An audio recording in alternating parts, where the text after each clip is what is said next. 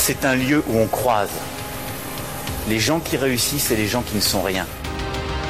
Et donc voilà, moi je suis avec les gens, on est heureux et tout va bien. On met un pognon de dingue dans des, dans des minima sociaux, les gens ils sont quand même pauvres. On n'en sort pas. Eh bien c'est simple, on a tout misé sur l'esprit start-up. Je crois qu'on a besoin d'un peu d'égalité, d'un peu de liberté, parce que c'est quoi la devise française? Liberté, égalité, fraternité. Eh ben, banco, voilà. Nous, c'est ça ce qu'on va essayer de faire. Top.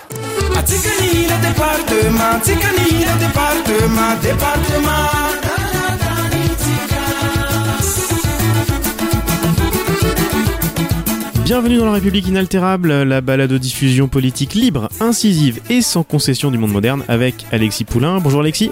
Salut Antoine. Je rappelle que vous pouvez retrouver les épisodes précédents dans toutes les apps de podcast, sur Spotify et sur la République inaltérable.top.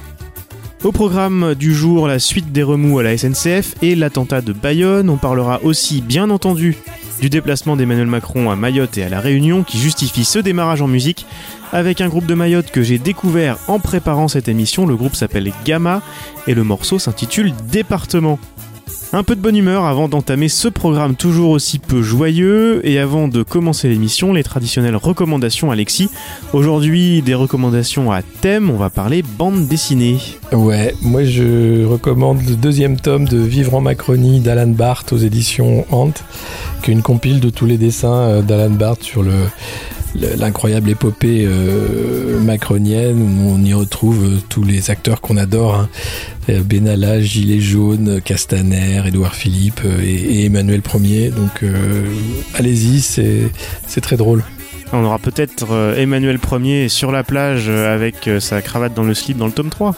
ah bah j'espère De mon côté, je vous recommande un ouvrage publié chez la revue dessinée Edelcourt qui a longtemps été en rupture de stock, mais ça y est, il a été réimprimé et il est dispo en librairie. Ça s'appelle Algue verte, l'histoire interdite. Euh, Le livre fait suite à des années de reportage d'Inès Léraud pour France Culture et France Inter. Elle s'est d'abord euh, installée dans la campagne bretonne pour enquêter sur le modèle d'agriculture euh, breton. Je me souviens notamment de cette euh, usine à poules. Vous pouvez réécouter ça sur les sites de France Inter et de France Culture. Et puis elle s'est intéressée après tout ça, suite assez logique a priori, au sujet des algues vertes. C'est elle qui signe l'enquête et c'est Pierre Vanov qui dessine. J'avais déjà parlé ici de la série L'histoire dessinée de la France, dont tu te rappelles peut-être Alexis? oui La revue dessinée était déjà dans le coup. Les codes et les astuces de mise en scène permises par la BD marchent aussi bien pour cette enquête que pour l'histoire de France. Et c'est excellent. Euh, Bien sûr, ça raconte les contradictions et les lobbies de l'agriculture et de l'agroalimentaire en Bretagne. Mais ça va surtout beaucoup plus loin en nous montrant comment un scandale sanitaire peut être mis aussi longtemps sous le tapis par les pouvoirs publics, sous prétexte, comme d'habitude, on est habitué d'attractivité économique et d'attractivité touristique. Euh, ça peut bien sûr résonner avec euh, Lubrizol et d'autres incidents du même type ces derniers temps. Il y a une partie euh, aussi de sources à la fin, et c'est sans doute un des trucs les plus passionnants et importants que j'ai pu lire cette année. Jetez-vous dessus avant qu'il soit de nouveau en rupture de stock. Ça s'appelle Algue verte, l'histoire interdite. C'est de Inès Léraud et Pierre Vanov chez la revue dessinée et Delcourt. On démarre le riche programme de la semaine avec la suite des remous à la SNCF. Raconte-nous, Alexis, ce qui se passe depuis l'histoire du droit de retrait de la semaine dernière. Alors, euh, droit de retrait, on a bien vu, hein, ça passait mal, euh, puisque Edouard Philippe voulait euh, qu'il y ait des, des, des sanctions euh, pour les, les, cheminots qui avaient exercé leur droit de retrait, ce que l'inspection du travail d'ailleurs n'a pas du tout validé, en disant qu'ils étaient tout à fait dans leur droit d'exercer ce, ce droit de retrait, donc plus de sanctions. Et là, euh, bon, la casse syndicale continue, hein, Emmanuel Macron, c'est euh, Margaret Thatcher, hein, sans la permanente, et il a tout à fait envie de, casser le mouvement syndical, gréviste, cheminot, parce que c'est, je pense, le dernier bastion syndical français qui peut vraiment euh, euh, faire peur au gouvernement, bloquer les choses. Alors, il propose une grève de la gratuité, euh, les cheminots, ils se battent bien sûr pour leurs droits parce que derrière la réforme des retraites, il y a une arnaque sur les conditions de travail, le fait qu'ils ne pourront pas négocier leur salaire s'ils sont repris par des concurrents, parce qu'il y a l'ouverture à la concurrence du rail. Enfin, c'est vraiment toute une histoire à la fois de, de, ce que fait le pire de, l'Europe avec cette concurrence libre et non faussée qui détruit les services publics et euh, ce que fait de pire l'État français en se vendant et en limitant finalement euh, euh, ce pourquoi il est là, c'est-à-dire l'État social. Sachant qu'on a les moyens, hein, il suffit de faire payer euh, euh, les optimisés fiscaux, les évadés fiscaux, euh, et, on aura suffisamment dans les caisses. Et puis d'arrêter de faire des cadeaux comme le CICE.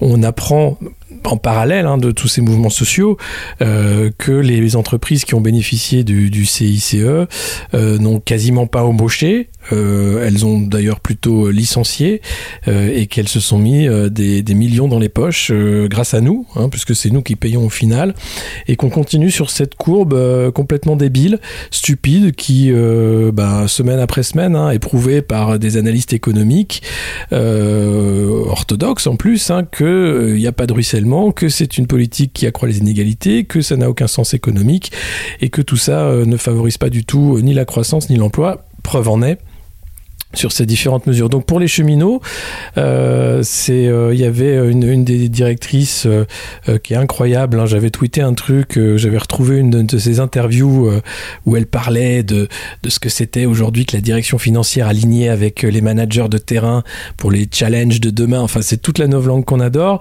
cette nana, elle est formidable. Elle disait que la grève était inacceptable, que ce serait extrêmement ferme. C'est le même discours hein, que, que le président. Hein. Je ne céderai pas je suis extrêmement ferme, vous allez voir ce que vous allez voir.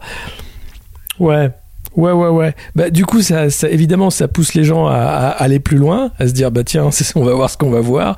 Et, euh, c'est dingue que euh, la SNCF, Guillaume Pépi est totalement invisible. Lui s'en va sur la pointe des pieds vers de, nouveaux sommets, en bon premier de cordée qu'il est, euh, et il va laisser euh, tout le monde gérer euh, ce conflit social de manière catastrophique, dans la violence évidemment, dans l'affrontement, plutôt que de choisir un dialogue nécessaire pour sauver un, joyau. Parce que la, la SNCF, c'est un service public, le transport. C'est pas juste une entreprise qui est là pour faire du profit. Or, comme ce sont les financiers qui ont pris le pouvoir à la SNCF comme ailleurs dans la société, que veulent les financiers dégager des marges de profit, en dégager toujours plus, toujours plus vite, et peu importe la qualité du service, peu importe le service. Moi, ce que je vois en ce moment, c'est euh, je, suis à Dijon chez, mes parents. Euh, Dijon, c'est voilà typique d'une ville moyenne de, euh, de, de province et on a remis le tram, comme dans plein de villes. Euh, dans les années 60, on avait cassé le tram pour euh, faire la place à la voiture. Là, qu'est-ce qu'on fait? On est en train de casser la SNCF pour faire la place au bus Macron. Et je pensais, en disant, peut-être qu'on gagnerait du temps, en fait, à sauver le rail, parce que dans 20 ans, dans 30 ans, on va dire, ah, c'était vachement bien, en fait, le train. Faudrait peut-être qu'on rouvre des lignes. je vois le truc venir énorme, gros comme le tram. Et je me suis dit, faut arrêter les conneries, quoi. Euh, à un moment, il y a, des secteurs de la société je pense qu'ils sont pas faits pour la concurrence, euh, notamment parce que euh, l'investissement en infrastructure, euh, la maintenance de ces infrastructures coûte extrêmement cher et qu'aucune entreprise n'est prêt à mettre suffisamment pour la sécurité et pour le travail que ça représente, et que ça doit être de l'ordre du service public. Et, et après tout, le mieux il est, le mieux c'est pour tout le monde. Sans transition, c'est l'heure du On vous voit de la semaine.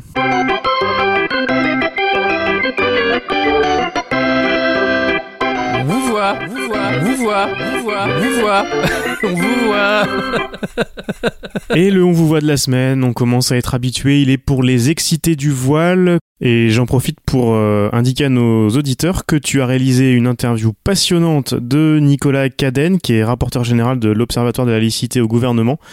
Euh, qui sera diffusé samedi matin sur ce flux RSS. Donc si vous n'êtes pas encore abonné à la République inaltérable, abonnez-vous, vous l'aurez samedi matin. Une interview qui a été enregistrée la semaine dernière, donc euh, avant euh, l'attaque de Bayonne. Comme on pouvait le craindre, cette séquence politico-médiatique euh, qui avait l'air interminable s'est terminée par l'attaque d'une mosquée lundi à Bayonne. Castaner, qui avait parlé d'attentats au moment des dégradations de permanence de députés de la majorité, a dénoncé les faits commis à Bayonne. Jean-Michel Blanquer, qui avait été l'un des plus virulents ces dernières semaines, a exprimé une solidarité totale en allant jusqu'à dire, je cite, que la République est le contraire de la haine et de la violence. Elle garantit à chacun de vivre selon sa conscience en toute sûreté. Un député de La République En Marche a même tweeté avec le hashtag Je suis musulman. Euh, on n'arrête pas le n'importe quoi. on a souvent dit ces dernières semaines que seule la droite et l'extrême droite euh, sont invités sur les plateaux télé et radio, et ça n'a pas raté lundi soir. Ces gens appelaient déjà à surtout ne pas faire d'amalgame, jurant leur grand Dieu que eux ne le faisaient pas quand il s'agissait d'un attentat islamiste. Non, non, bien sûr, c'est pas leur genre. Ouais, ben oui, c'est de toute façon, c'est la matière humaine est malheureusement prévisible, hein, comme l'algorithme. Euh, C'était une question de semaines avant que n'importe qui fasse euh, n'importe quoi. Peut-être même plus que l'algorithme dans ce cas-là. Ouais, ouais. Enfin voilà. Euh, après, qui est responsable de quoi? Euh, euh, ce, retraité de 84 ans euh, qui prend les armes, hein, ancien militaire, ancien candidat du, Front National, euh, était connu de tout le monde. Il ne cachait pas son islamophobie, qui passe à l'acte. Ça pose question qu'il le fasse maintenant à 84 ans. Peut-être c'est une forme de suicide social aussi de dire bon allez j'ai plus rien à perdre, comme ce, royaliste qui s'était immolé à Notre-Dame en disant voilà je, finirai au moins je mettrai un point d'orgue à ma longue carrière. c'est la question qu'on doit se poser, c'est pourquoi il passe à l'acte maintenant. Euh, pourquoi il le fait euh, devant cette mosquée-là et voilà en blessant grièvement euh, de fidèles du même âge que lui. Hein, enfin, c'est des, gens qui auraient pu se connaître, avoir des, liens d'amitié peut-être. cette haine-là, elle est viscérale. Elle est, ça sert à rien après de dénoncer en fait. Hein, l'amalgame euh, Rassemblement National et puis euh, euh, ce mec-là. Le, Front National, Rassemblement National, c'est un parti qui a su en fait agréger la haine de, l'étranger à ses débuts et, encore maintenant. Il y a un fond, de toute façon, où on se retrouve au FN parce qu'on n'aimait pas les Arabes, on n'aimait pas les Noirs, faut le dire comme ça. et, c'est tout simplement cette haine facile parce que il y a derrière à, déconstruire un discours sur la domination où le perdant, qui est celui qui se trouve déclassé, qui va, qui va voter Rassemblement National, va trouver plus faible que lui, va se dire là je suis dominant, je peux taper sur l'arabe. Euh, et, finalement, euh, vous avez les, les, 1% qui regardent avec des jumelles les combats de pauvres, hein, c'est des combats de pauvres tout ça, euh, et qui continuent de, bah, faire ce que fait Emmanuel Macron, c'est-à-dire piller l'État, les services publics, continuer le chômage de masse, faire en sorte que les gens soient sous-payés dans des, jobs précaires, plutôt que de faire en sorte que la société aille bien et que la richesse soit redistribuée.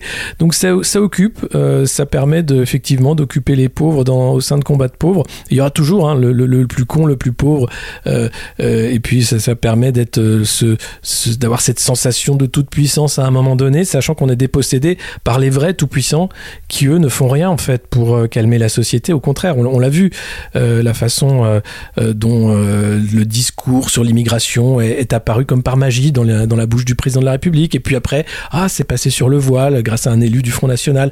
Mais tout ça, c'est du spectacle tragique, c'est euh, l'instrumentalisation de la haine pour éviter en fait de regarder là où ça fait mal. Et il y a un film qui regarde là où ça fait mal, c'est le Joker qui lui parle de cette euh, violence en fait de classe, euh, de cette violence de l'argent, de cette violence de la société ultralibérale. Elle est là la violence et il va falloir euh, réfléchir à pourquoi euh, on continue de s'enfermer dans la facilité de la haine raciale, de, de, la haine religieuse, parce que finalement c'est ce qu'il y a de plus simple. Hein. On, on, ça, évite de réfléchir. On prend ce qu'on a à portée de main. C'est comme la haine des voisins. Vous savez, le voisin, on, regardez un, un, une copropriété, c'est la guerre permanente. Hein un syndic de copropriété. Donc euh, on en est là. Il faut pas être dupe. Il faudrait arriver à, à, réveiller un maximum de gens sur cette arnaque. Euh, malheureusement, c'est le fonds de commerce du Rassemblement national, c'est le fonds de commerce de tous les autres partis qui se veulent anti-Rassemblement national, mais qui l'utilisent. Hein.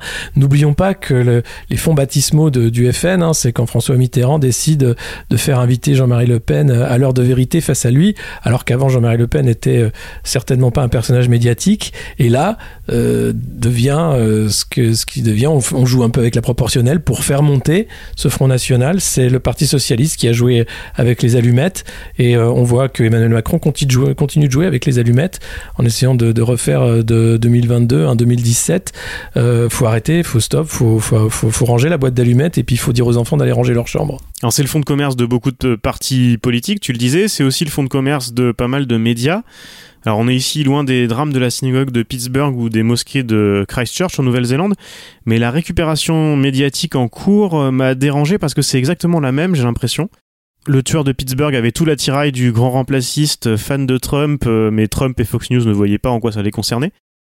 Euh, de la même façon, après Christchurch, certains élus et commentateurs d'extrême droite euh, en France euh, nous expliquaient que les musulmans l'avaient finalement un peu cherché. hein. Il n'y a pas de fumée sans feu. Si euh, s'ils ont été attaqués, c'est sans doute qu'ils ont provoqué. Sauf que la fumée ne vient pas d'où on pourrait croire. Elle vient plutôt de la libre antenne aux fachos. Et en France, en plus des débats sur le voile, ça arrive au bout de deux semaines de tapis rouge à Zemmour sur CNews. Zemmour qui avait l'air d'être l'une des figures euh, tutélaires de l'assaillant de la mosquée de Bayonne. C'est un tout. En fait, c'est pourquoi ça, arrive maintenant. Euh, sur, Zemmour, moi, son discours qui avait été diffusé sur LCI euh, euh, lors de la convention de la droite, il euh, m'avait choqué parce qu'il y avait dedans un appel aux armes, vraiment à la jeunesse. Alors c'était à la jeunesse de France, c'est pas hein, pour les retraités, en disant il va falloir que les jeunes prennent conscience que machin, en parlant de, de Kalachnikov et de Djellaba, euh, il y avait quelque chose de l'ordre de, de l'appel aux armes, voilà, à la résistance hein, contre contre l'envahisseur.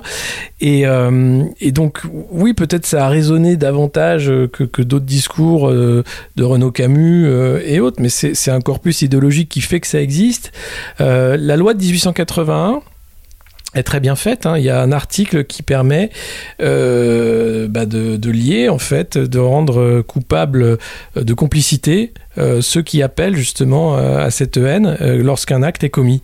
Donc il va peut-être falloir que des avocats se penchent sur le dossier, qu'on regarde si ça a été le cas, que justice soit faite. C'est une loi libérale. Je parle pas de censurer Eric Zemmour, je parle juste de dire, bah, vo- voyons s'il y a un lien de cause à effet ou pas, parce que c'est pas forcément le discours de Zemmour qui fait que ce monsieur passe à l'action, mais c'est un corpus idéologique. Et après, la réponse qu'on va avoir, c'est, bah oui, mais à ce moment-là, qu'est-ce qu'on fait du Coran? Puisqu'il reste effectivement des versets dans le Coran Oui, bien sûr. qui appelle au djihad. Euh, c'est bah oui, mais c'est un livre saint. Donc euh, en blaguant, j'ai dit bah il reste plus qu'à Zemmour à devenir prophète quoi. Mais c'est c'est un peu ça. C'est on, on est coincé, c'est-à-dire que oui, vous avez euh, de la haine de, part et d'autre. Euh, oui, vous avez des discours qui excitent de part et d'autre, parce qu'il n'y a pas que les discours de Zemmour qui excitent euh, des, gens qui vont avoir peur du grand remplacement. De l'autre côté, vous avez des discours comme Bellatar qui poussent à l'idée d'un remplacement, en disant, vous savez, on n'est pas là pour s'assimiler, il va falloir s'habituer, on est là dans une logique de, vivre comme on est, et, voilà, et la France, elle l'accepte ou, ou ça marchera pas. Des deux côtés, vous avez des, des prêcheurs de haine, hein, d'une certaine façon, euh, qui vont trouver l'écho qu'il faut euh, chez, chez, chez ces gens-là. Euh, ça fait du business, ça fait vendre des livres, ça fait de l'audience, et puis à la fin, ça fait des morts. Sans transition, passons maintenant à la pipe de la semaine. Quand je vois parfois des simulations qui sont faites, il y a des journaux qui en ont sorti, c'est de la pipe complète, hein.